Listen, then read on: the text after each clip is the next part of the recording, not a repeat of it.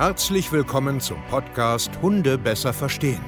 Wir wollen hier authentisch und ehrlich unser Wissen vermitteln, damit euer Leben mit Hund wieder harmonischer wird. Heutzutage gibt es mehr Informationen über Hunde als je zuvor.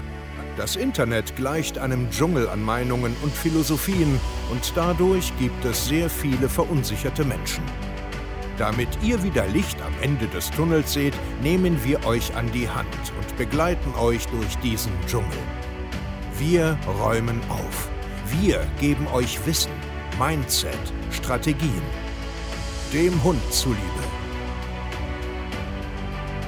Hallöchen, ihr Lieben, herzlich willkommen zu einer neuen Podcast-Folge Hunde besser verstehen, Wissen, Mindset und Strategien. Und ich spreche heute sehr leise weil wir nervöse Hunde ruhiger kriegen wollen.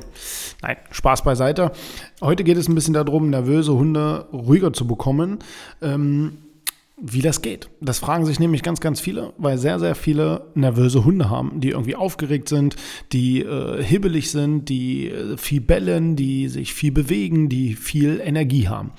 Und ich möchte heute da ein Beispiel äh, wieder mitbringen von äh, auch einem unserer Kunden, die letztens bei uns live waren, wo äh, die Geschichte sehr, sehr spannend war. Junger Hund, ein Mixhund, äh, neun Monate, viel Energie, viel Tatendrang und sehr, sehr laut und bellfreudig und anspringende Energie, wenn es zum Beispiel so eine Alltagssituation ähm, zu Gesprächen mit Nachbarn kommt. Also die Familie geht draußen spazieren, bleibt jetzt plötzlich stehen, weil jemand sie anspricht und zack geht das Bellen los und so weiter und so fort.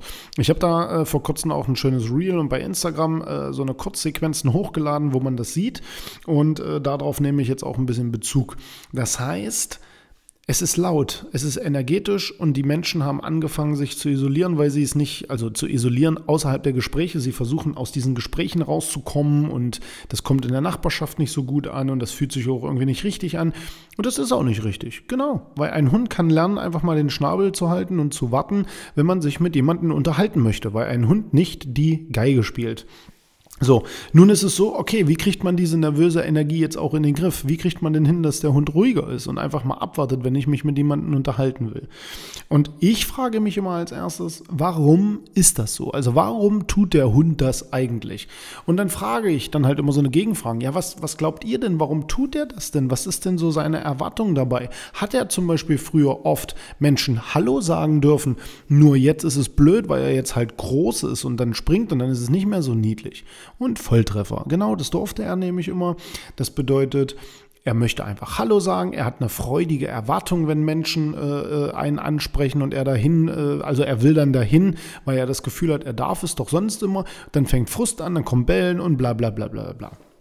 So, in dem Moment solltest du dir jetzt auch immer diese Warum-Frage stellen. Warum tut dein Hund das? Was könnte er erwarten? Also, ne, was, was, was glaubt er, was jetzt passiert? Ist das positiv? Ist das negativ? Will er hin, weil er etwas haben will? Will er weg, weil er Schiss davor hat? Oder, oder, oder. Diese große Warum-Frage. Die Warum-Frage kann natürlich auch komplexer sein, weil es halt mehrere Elemente dazu gibt. Aber hier haben wir jetzt so einen ganz normalen Klassiker. Früher durfte ich immer Hallo sagen. Jetzt darf ich es nicht mehr. Jetzt bleiben wir stehen, sprechen mit Menschen. Hey, darf ich jetzt Hallo sagen? Es ist, nein, darfst du nicht, weil du anstrengend bist und äh, der ist groß und so weiter, Frust, bla bla bla bla bla. So, und dann schaue ich mir natürlich die Situation an, weil was ich jetzt sehen will, ist, was sagt mir der Hund und was sagt mir der Mensch, rein auf der körpersprachlichen Ebene. Also Szenario gestellt, umgesetzt. Ich sehe einen Hund, ich gehe nur hin und sage Hallo. Ich sehe einen freudigen Hund, der mich anschaut und sagt, oh cool, ein Mensch, oh cool, der will Hallo sagen, oh cool. Und fängt dann an, nervös hin und her sich zu bewegen. Die, der Hintern, die Rute, alles wackelt und alles will Hallo sagen. Und plötzlich dreht Frauchen sich um und fängt an zu korrigieren, äh, rückwärts denken zu wollen. Also, ne, geh zurück jetzt und setz dich hin und lass das und hör auf. Also sehr viel Energie, sehr, sehr viel Energie. Und der Hund tobt und macht und springt und hüpft und bellt und Körpertiefstellung und was weiß ich nicht alles. So, und dann habe ich gesagt, okay, warte mal, warte mal, warte mal, lass das mal. Ne? Das Einzige, was ich hier sehe, das ist Spiegelverhalten. Also du spiegelst deinen Hund wieder und ihr schaukelt euch jetzt auf der sozialen Ebene nach oben oder in dem Fall nach unten, weil es wird negativer äh, und die Spirale nimmt seinen Lauf. Und schon wird es unangenehm, schon wird es hektisch, schon wird es laut.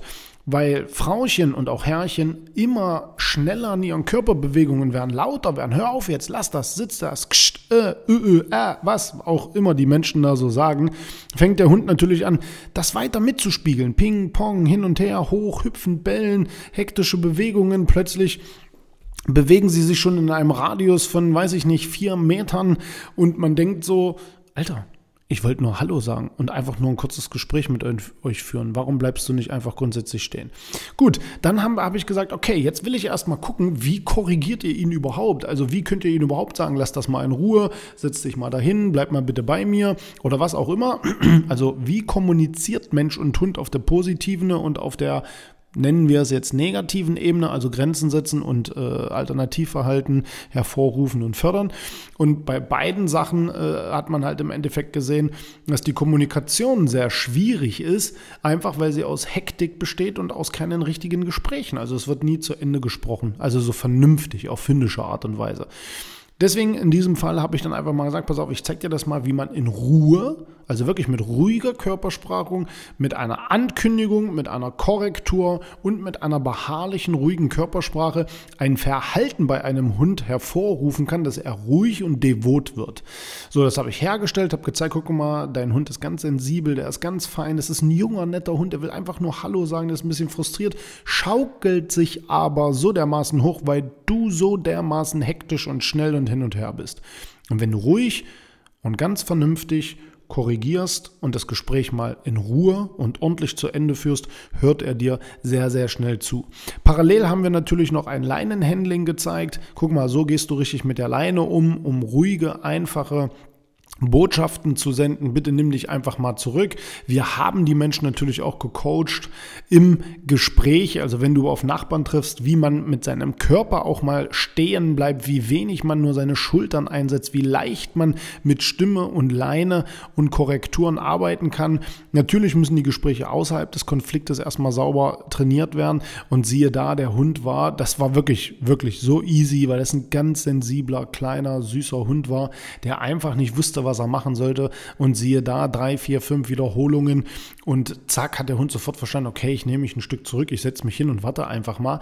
Wir mussten die Menschen nur coachen. Wir mussten ihnen erstmal zeigen, mit den Augen, da geht was. Euer Hund ist ganz, äh, ja, ein ganz lieber, so ein typischer introvertierter B-Typ.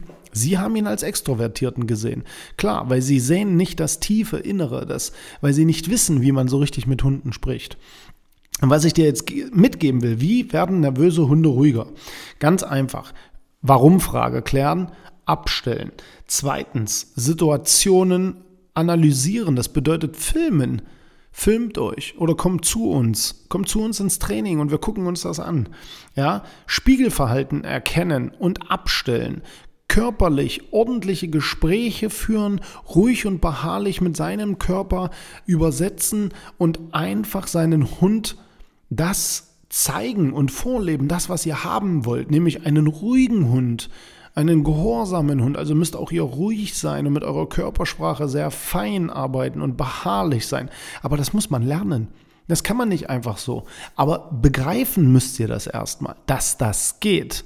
Natürlich gibt es auch nervöse Hunde, die tausend andere Probleme haben, gesundheitliche, ernährungsbedingte, rassenbedingte, generell umweltbedingte, generell auch äh, äh, lebensbedingte Sachen, wo man auch viel drüber gucken muss. Aber oft ist es das schon.